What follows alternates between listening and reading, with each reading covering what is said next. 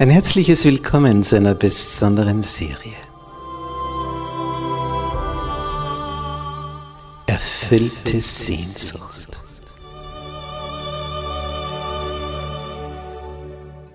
Die Welt der Bibel.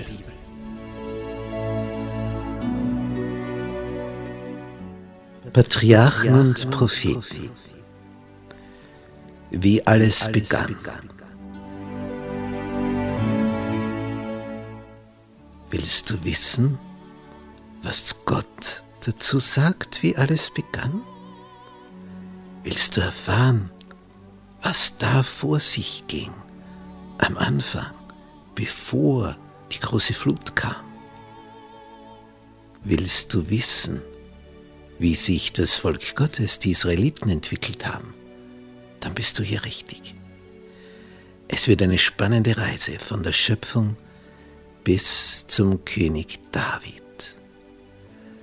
Eine Reise, wo wir eintauchen in die Welt der Vergangenheit, um die Zukunft zu begreifen.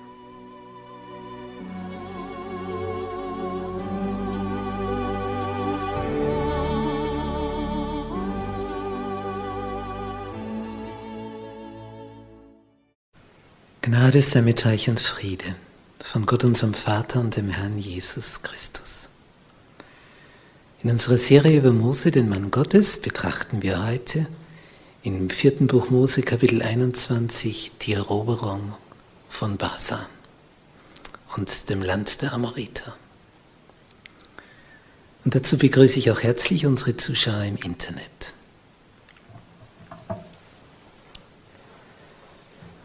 Die Israeliten haben also das Gebiet der Edomiter im Süden weitläufig umzogen und nähern sich jetzt von Südosten her dem Heiligen Land. Ich zeige diese Gegend dann kurz auf der Karte, dass man sich da ein bisschen besser orientieren kann. Diese Strecken, die sie hier zurücklegen mussten, waren sehr, sehr weitläufig. Wir haben ja besprochen, warum dieser Umweg über Edom gemacht werden musste, weil sie dort in der Wüste gemurrt hatten und dann zu langsam unterwegs waren. Zuerst hätten die Edomiter sie durchziehen lassen, später dann nicht mehr. Und so mussten sie diesen großen Umweg machen. Und ich zeige jetzt das Gebiet der Amoriter, zu dem sie jetzt kommen. Es ist zwischen diesen zwei großen Flüssen Arnon und Jabok, die hier grün auf der Karte eingezeichnet sind.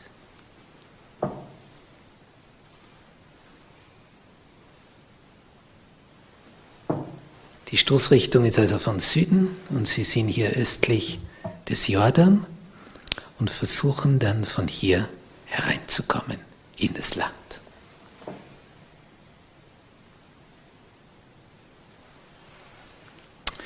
Nun, diese Amoriter bekommen auch eine Botschaft, wie vorher die Edomiter. Es heißt in 4. Mose 21 in Vers 21. Und Israel sandte Boten zu Sihon, dem König der Amoriter, und ließ ihm sagen. Der König der Amoriter wohnt in Heschbon.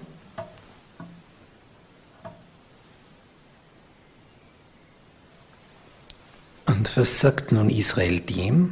Lass mich durch dein Land ziehen, wir wollen nicht abbiegen in die Äcker, noch in die Weingärten, wollen auch vom Brunnenwasser nicht trinken.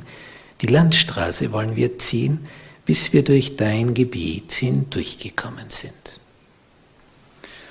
Und ähnlich wie dann später die Edomiter, was ist die Antwort? Aber Sihon gestattete den Israeliten nicht den Zug durch sein Gebiet, sondern sammelte sein ganzes Kriegsvolk und zog aus Israel entgegen in die Wüste. Und als er nach Jahatz kam, kämpfte er gegen Israel. Die Amoriter hatten gerade vorher den Moabitern ihr Gebiet entrissen. Die waren zurückgedrängt worden, weiter nach Süden in unfruchtbare Gebiete. Und das feine Gebiet östlich des Toten Meeres, das hatten sich nun die Amoriter von den Moabitern geholt, erobert und in Besitz genommen. Sodass also die Moabiter das sehr genau beobachteten, wie werden jetzt die Israeliten mit diesen Amoritern zurechtkommen, die schon die Moabiter besiegt haben. Aber der Unterschied ist jetzt, auf der Seite Israels ist der Herr ihr Gott. Und wie sich das zugetragen hat, ist sehr kurz beschrieben. Der Herr kämpfte für Israel. Ergebnis? Israel schlug Sihon, den Amoriterkönig, mit der Schärfe des Schwerts und nahm sein Land ein vom Arnon bis an den Jabok. Ich zeige das.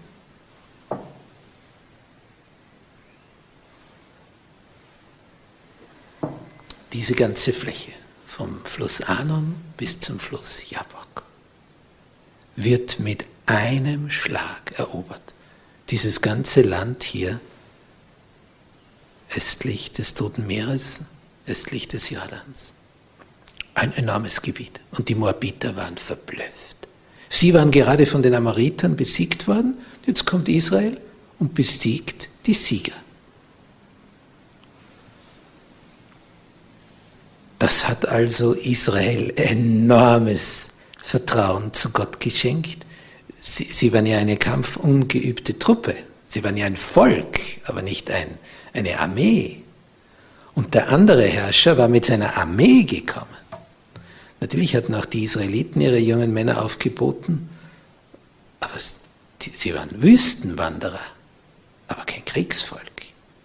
Aber der Herr kämpfte für sie und schlug die Feinde. Und zwar deutlich. Die Amoriter, die so ein kriegerisch tüchtiges Volk waren, wurden besiegt im Nu. Heschbon wurde eingenommen, die Hauptstadt des Amoritergebietes. Als ob es nichts Leichteres auf der Welt gäbe. Und das hat sich natürlich wie ein Lauffeuer nach Kanaan in ganz Palästina verbreitet. Die Amoriter die ihrerseits alle besiegt haben, die sind besiegt worden von den Israeliten. Nun, Israel wanderte sogar noch weiter auf diesem Marsch Richtung Norden ins Gebiet des Königs Og von Baschan. Ich zeige nun dieses Gebiet anschließend an den Arnon.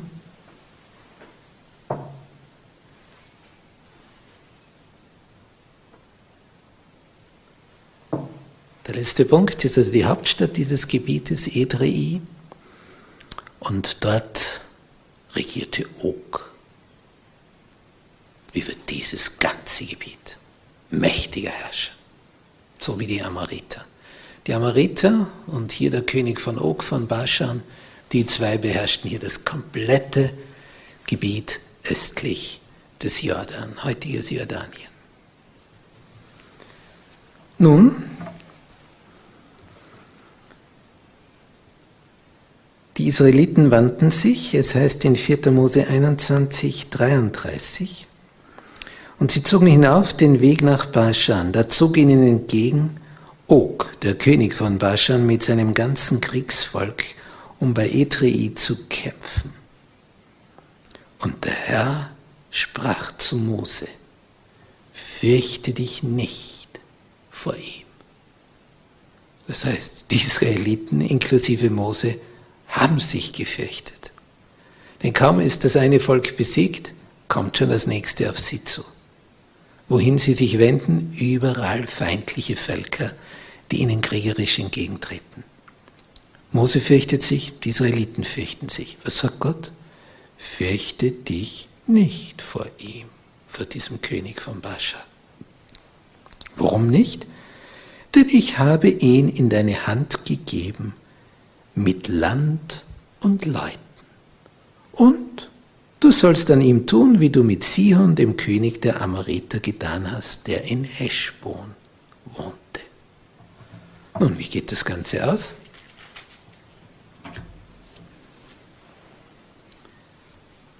Und die Israeliten schlugen ihn und seine Söhne und sein ganzes Kriegsvolk, bis keiner mehr übrig blieb, und nahmen das Land ein. In einem Satz. Zwei mächtige Könige. Sihon, Amoriterkönig. Og, der König des Landes Baschan. Das komplette Ostjordanland, das Gebiet des heutigen Jordanien. Zwei Feldzüge, zwei Schlachten, die Sache war erledigt. Der Herr kämpfte für sie. Und nun begannen die Israeliten wirklich zu begreifen. Jetzt sickerte das ein in ihr Gehirn, in ihre Gehirne. Das hätten wir ja schon vor knapp 40 Jahren haben können. Denn damals hatte Gott gesagt, ich werde für euch kämpfen, ich werde für euch streiten und ihr, ihr werdet stille sein. Einfach still und staunen, wie ich, der Herr des Universums, für euch das mache. Ich mache euch den Weg frei. Ich kämpfe für euch den Weg frei. Das ganze Ostjordanland war nun in ihren Besitz gekommen. Wenn man sich das so überlegt, die Israeliten hätten vor 40 Jahren das alles schon haben können. Alles. Aber sie hatten damals gezweifelt an Gottes Macht, an seiner Stärke.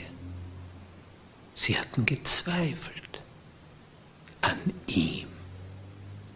Und das ist der Punkt, auf den es heute genauso ankommt wie damals. Zweifelst du an Gottes Allmacht? Zweifelst du an seiner Liebe von ihm zu dir? Zweifelst du daran, dass, dass er das eine und andere in deinem Leben nicht bewirken könnte? Nur, wir beginnen immer dann zu zweifeln, wenn die Dinge sich folgendermaßen entwickeln. Wir setzen uns etwas in den Kopf und wir sagen zum Herrn, bitte erledige das für mich. Und dann macht er das nicht. Vielleicht wäre es besser, ihn die Dinge gestalten zu lassen einfach alles ihm zu übergeben und sich nicht einzubilden, er muss erfüllen, was wir wollen, sondern er wird uns mehr geben, viel mehr. Nichts träfe uns härter, als wenn er unsere Wünsche erfüllen würde immer. Denn was wissen wir? Wir meinen zu wissen, was uns gut täte. Täte es uns wirklich gut? Der Herr wird uns immer das geben, was uns zum Besten dient. Und wenn es uns nicht zum Besten dient, dann wird er es uns in diesem Moment nicht geben, weil er weiß, dass es nicht gut ist für uns zu diesem Zeitpunkt. Vielleicht später oder nie. Er möchte immer das Beste für dich. Darum heißt es ja im Vater unser, wie hat uns Jesus das gelehrt? Unser Vater, ja du bist im Himmel, dein Reich komme, dein Wille geschehe. Und Jesus hat nicht gebetet, mein Wille geschehe, dein Wille geschehe. Nun, als die Moabiter begreifen, was sich hier abspielt, dass da die Israeliten neben ihnen lagern, die Moabiter sind hier im Südlande, ich zeige ihr Gebiet,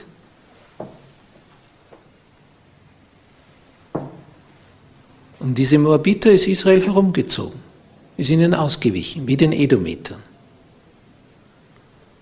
Und Gott hat ihnen das so geraten, tut ihnen nichts. Aber diese Moabiter sind jetzt ganz nervös, denn Israel hat gerade das ganze Ostjordanland erobert. Könige von Sihon, den König Sihon besiegt, den König der Amariter und den König Og am Lande Baschan. Und jetzt denken die Moabiter, die lagern da neben uns, wir sind die Nächsten.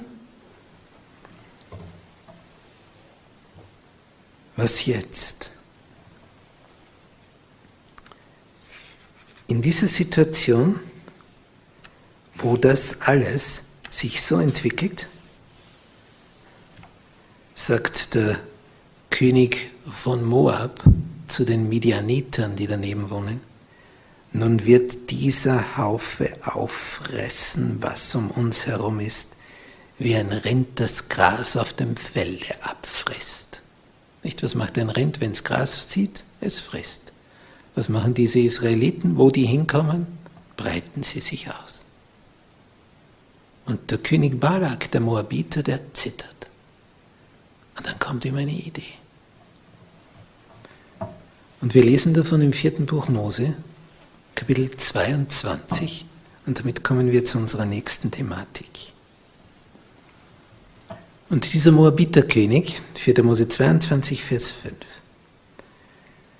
Und er sandte Boten aus zu Bileam, dem Sohn Beors, nach Betheor, das am Euphrat liegt, ins Land der Söhne seines Volks, um ihn herbeizurufen, und ließ ihm sagen, siehe, es ist ein Volk aus Ägypten gezogen, das bedeckt das ganze Land und lagert mir gegenüber. So komm nun und verfluche mir das Volk, denn es ist mir zu mächtig. Vielleicht kann ich es dann schlagen und aus dem Lande vertreiben, denn ich weiß, wenn du segnest, der ist gesegnet. Und wenn du verfluchst, der ist verflucht. Dieser Biliam war ein Prophet Gottes. Es ist hinzuzufügen, er war ein Prophet Gottes gewesen. Er war einst ein Prophet Gottes gewesen. Jetzt war er der Habsucht, der Habgier verfallen. Er war jetzt weit davon entfernt, ein Prophet Gottes zu sein. Aber diesen Ruf hatte er von der Vergangenheit. Mittlerweile war er alles andere als ein Prophet Gottes. Aber er war ein Prophet Gottes gewesen. Und nun kommen diese Boten, die sind da wochenlang auf dem Weg, bis hinauf zum Euphrat, heutiger Irak, schon fast die Gegend, wo heute dieses Dreieck ist, Türkei, Iran, Irak, wo die Kurden sich zurückgezogen haben. Und die, die ziehen da hinauf, um diesen Biliam zu suchen. Und die kommen und sagen, wir kommen vom Balak, dem Moabiterkönig, komm, die Israeliten sind gekommen, verfluche sie uns. Nun weiß natürlich Biliam aus seiner Vergangenheit, das ist ein Ding der Unmöglichkeit. Das ist das Volk Gottes. Die sind mit Gott in Verbindung, daher sind sie von Gott gesegnet. Wie, wie soll er das verändern? Geht nicht. Nun, als diese Boten kommen, fühlt sich Bileam natürlich geschmeichelt, denn Balak hat ja ausrichten lassen, wenn du segnest, der ist gesegnet und wenn du verfluchst, der ist verflucht. Also er hat auch die Macht Bileams angesprochen. Aber was Bileam noch mehr interessiert hat, die hatten Kamele mit und diese Kamele waren beladen. Und diese Moabiter-Gesandten des Königs Balak haben gesagt, wir möchten gern unsere Kamele entladen und damit dein Haus befüllen mit der Ladung an schönen Dingen, die da drauf sind. Und da ist ihm das Wasser im Munde zusammengelaufen. Wow, mit einem Schlag ausgesorgt fürs ganze Leben. Geschenke über Geschenke. Wertvollste, königliche Geschenke. Naja, er kann das Volk nicht verfluchen, aber das sind die Geschenke. Wie soll man das jetzt angehen? Nun, es heißt hier in Vers 7, sie hatten den Lohn für das Wahrsagen in ihren Händen. Er konnte das förmlich angreifen schon, Biliam, was sie damit hatten. Es war ganz nah. Die hatten das dahin transportiert. Und er bekommt fast Fieber bei dem Gedanken. Es wird ihm heiß und kalt abwechselnd. Die kann man doch nicht so ziehen lassen. Was sagt er ihnen? Vers 8. Bleibt hier über Nacht, so will ich euch antworten, wie mir es der Herr sagen wird.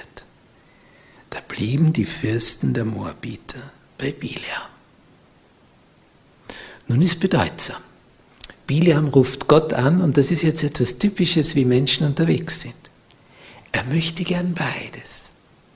Er möchte Gott überzeugen, na komm, lass mich doch, da gibt es allerhand zu gewinnen für mich. Naja, verfluchen muss ich dabei, aber es gibt Schätze. Also bitte lass mich. Was sagt der Herr? Wer sind die Leute, die bei dir sind? Weiß Gott das nicht? Ja, natürlich weiß es. Aber er möchte durch diese Frage in Bileam etwas wachrufen. Wer sind denn die?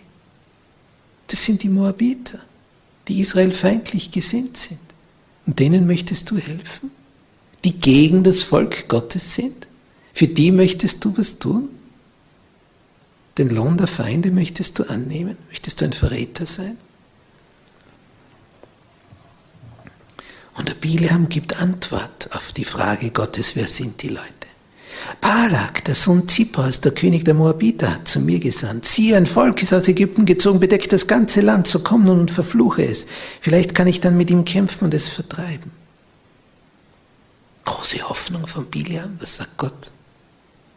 Geh nicht mit ihnen. Verfluche das Volk auch nicht, denn es ist gesegnet.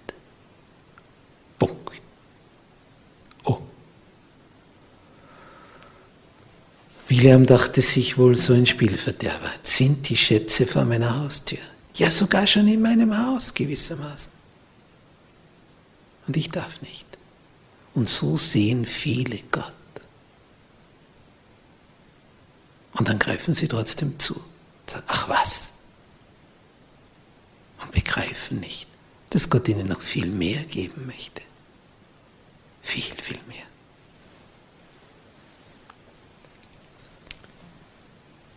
So, was sagt Biliam am Morgen zu den Fürsten? Vers 13. Geht hin in euer Land, der Herr will es nicht gestatten, dass ich mit euch ziehe.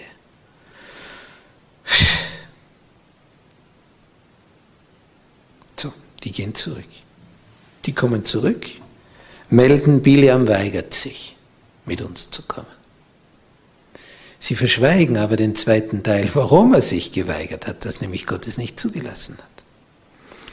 Der Balak denkt sich, oh, das ist ein guter Händler. So wie im Bazar, der will feilschen. Okay, noch mehr Fürsten, noch mächtigere Gesandte, noch mehr Geschenke. Er gibt noch eins drauf. Und die tauchen wieder auf vor Biliams Haus. Der ist entzückt, die kommen wieder. Noch mehr Kamele, noch mehr beladen. Wow jetzt die große Chance. Botschaft dieser Gesandten, wehre dich doch nicht dagegen, zu mir zu ziehen. Vers 17. Denn ich will dich hoch ehren. Ah, das tut den Menschen wohl, hoch geehrt zu werden. Und was du mir sagst, das will ich tun. Ein König sagt zum Propheten, was du sagst, will ich tun. Ich bin dein Diener. Komm doch und verfluche mir das Volk. Und dann gibt Biliam eine Antwort, die genial ist, wenn sie wirklich von Herzen käme. Aber es ist nur geheuchelt. Was sagt er?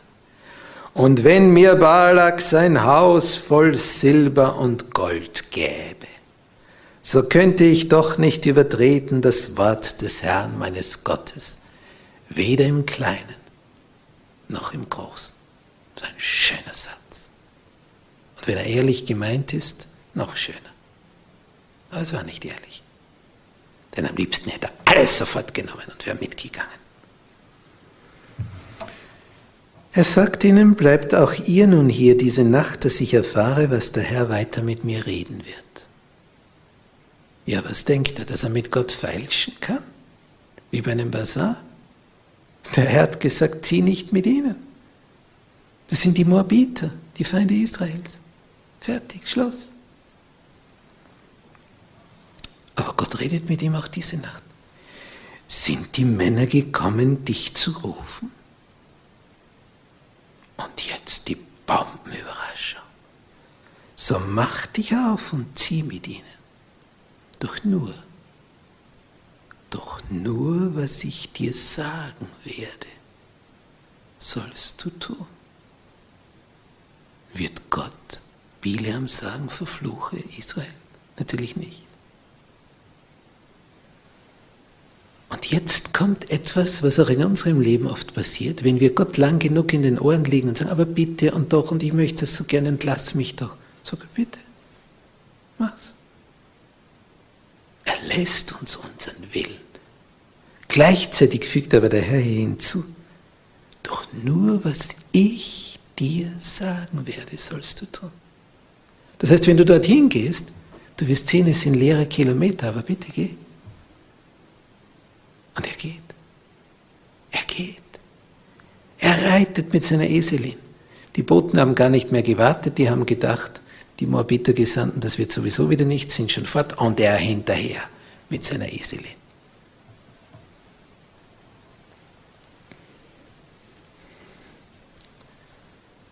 Er will diese Schätze haben. So, und als er so reitet, zwei seiner Knechte hat er auch mit, weicht auf einmal seine Eselin vom Weg ab, macht einen Umweg übers Feld, geht einen weiteren Weg.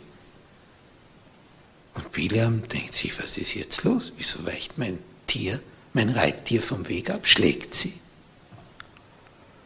Dann kommt ein Pfad zwischen zwei Weinbergen. Die Weinberge sind mit Mauern umgeben. Was macht der Esel? Geht nicht in der Mitte des Weges, sondern schmiegt sich ganz an eine Mauer ran, so eng, dass Biliams Fuß eingezwickt wird, dass der Au aufschreit und den Esel wieder schlägt und sich ärgert, wieso geht der nicht mitten auf dem Weg? Und dann kommt eine Engstelle, da ist so schmal, da kann der Esel nicht nach rechts und links, kann nur durchgehen in der Mitte.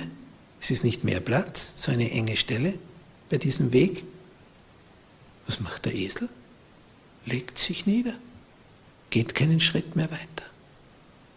Bileam schlägt auf das Tier ein und dann macht Gott etwas. Die Eselin kann auf einmal reden und fragt, warum schlägst du mich? Und Bileam geht auf einen Dialog ein, der kommuniziert mit seinem Tier.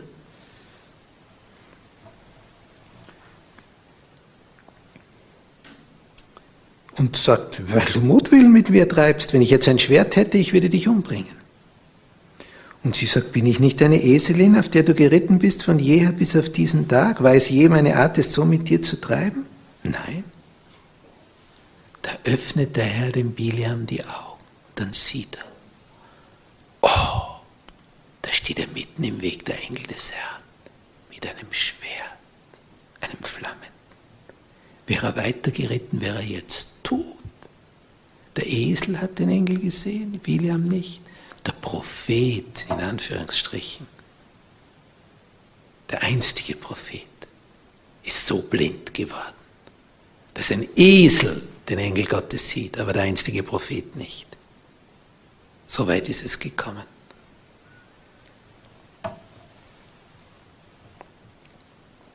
Und Gott sagt ihm, siehe, ich habe mich aufgemacht, um dir zu widerstehen, denn dein Weg ist verkehrt in meinen Augen.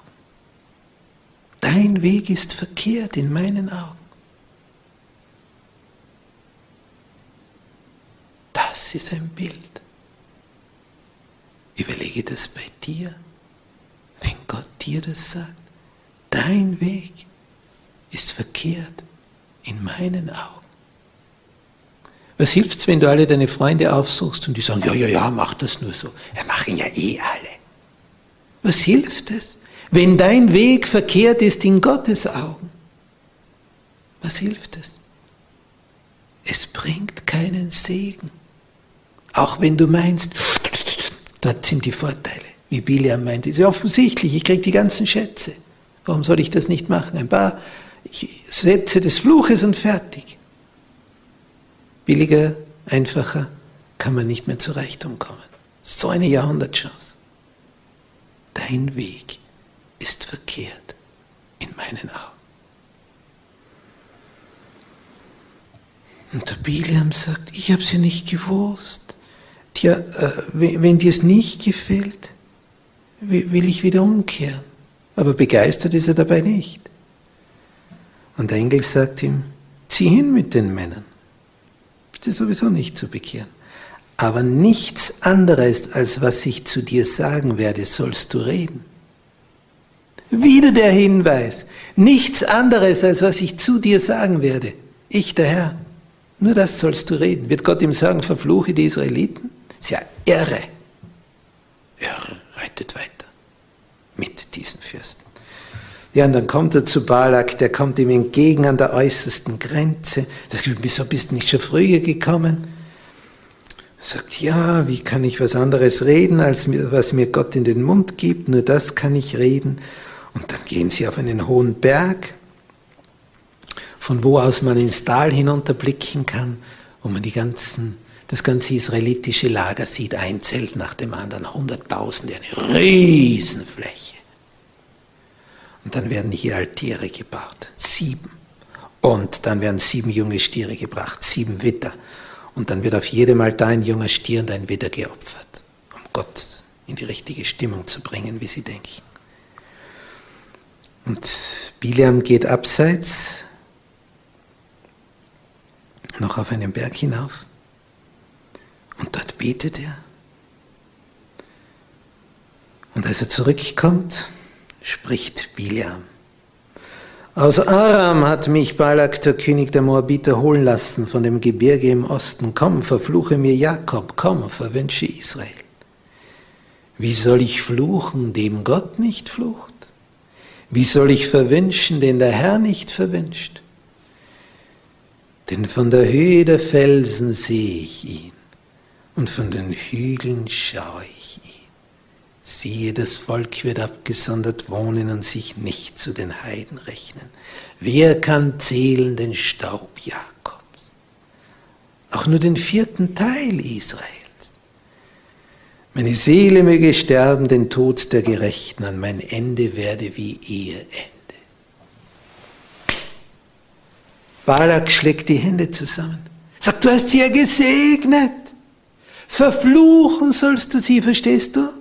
Verfluchen, nicht segnen. Er führt ihn woanders hin, wo man nicht das ganze Lager sieht. Wieder der gleiche Aufwand, Opferungen. William geht wieder auf die Seite redet mit Gott, kommt zurück. Dann kommt der Spruch. Gott ist nicht ein Mensch, dass er lüge, noch ein Menschenkind, das ihn etwas gereue. Sollte er etwas sagen und nicht tun? Sollte er etwas reden und nicht halten? Siehe, zu segnen ist mir befohlen. Er hat gesegnet und ich kann es nicht wenden. Man sieht kein Unheil in Jakob und kein Verderben in Israel. Der Herr sein Gott ist bei ihm und es jauchzt dem König zu. Verse 19 bis 21 in 4. Mose 23. Ein zweiter Segensspruch. Balak, der Moabiterkönig, sagt, weißt du was? Du sollst es weder verfluchen noch segnen. Du machst jetzt gar nichts mehr bevor noch ein dritter Segensspruch kommt. Antwort Biliams, habe ich dir nicht gesagt, alles, was der Herr redet, das würde ich tun. Dann probieren sie es ein drittes Mal. Sie gehen auf den Berg Beor, von wo man so schön hinunterblicken kann in das Jordantal. Und dann bauen sie wieder sieben Altäre. Und dann kommt wieder der Spruch. In 4. Mose 24, Vers 9. Israel hat sich hingestreckt, sich niedergelegt wie ein Löwe, wie ein junger Löwe. Wer will ihn aufstören? Gesegnet sei, wer dich segnet, Israel. Und verflucht sei, wer dich verflucht, Israel. Jetzt ist es mit Balaks Beherrschung vorüber. Der Moabiterkönig explodiert wie ein Vulkan. Er schlug die Hände zusammen und er sprach zu ihm, ich habe dich gerufen, dass du meine Verfeinde verfluchen solltest. Und siehe, du hast sie nun dreimal gesegnet. Geh nun weg in dein Land, ich wollte dich hochehren. Aber der Herr hat dir die Ehre verwehrt. Und er schickt ihn nach Hause ohne die Schätze. Der Weg war umsonst. Leere Kilometer. Total leere Kilometer. Und dann, als er ihm das sagt, kommt ein, ein Spruch in die Zukunft. Gott benutzt den einstigen Propheten, Biliam, um etwas vorauszusagen. In Vers 17, ich sehe ihn, aber nicht jetzt. Ich schaue ihn, aber nicht von nahem. Es wird ein Stern aus Jakob aufgehen.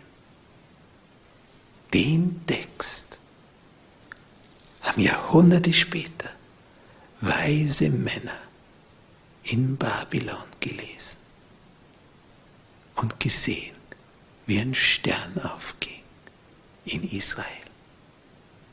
Der Messias ist geboren. Und deswegen machten sie sich auf den Weg, die Weisen aus dem Morgenland. Im Volksmund die heiligen drei Könige. Es steht weder, dass sie zu dritt waren, noch dass es Könige waren. Es waren Gelehrte, gebildete Astronomen, die den Himmel beobachtet haben, Akademiker. Sie haben diesen Vers gelesen. Es wird ein Stern aus Jakob aufgehen. Der Messias. Hier in 4. Mose 24, Vers 17, diese Voraussage. Und übrigens der Stern, der da aufgegangen ist, wo die Leute rätseln, ob das ein Meteor war oder was immer. Der Stern, der dort aufging. Woher kam der Glanz? In der Nacht, wo Jesus geboren wurde, lagerten die Hirten in der Nähe auf dem Felde. Sie hüteten des Nachts ihre Herde. Und dann erschien ihnen der Engel des Herrn und hat ihnen mitgeteilt, da drüben in Bethlehem ist jetzt der Heiland der Welt geboren. Geht hin.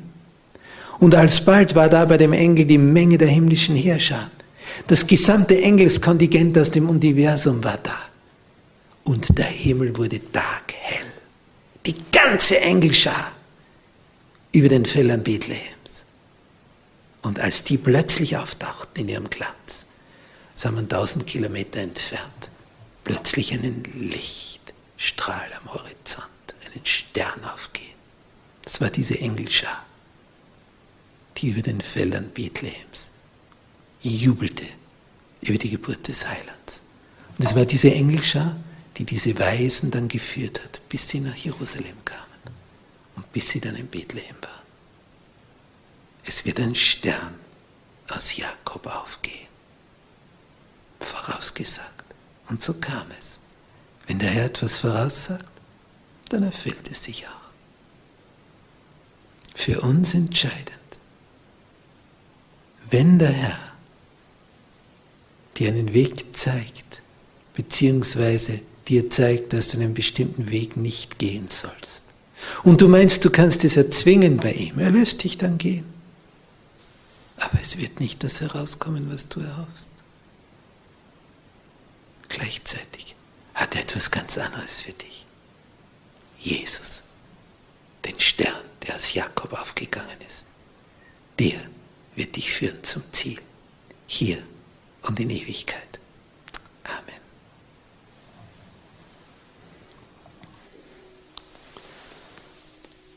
Unser Herr und Meister,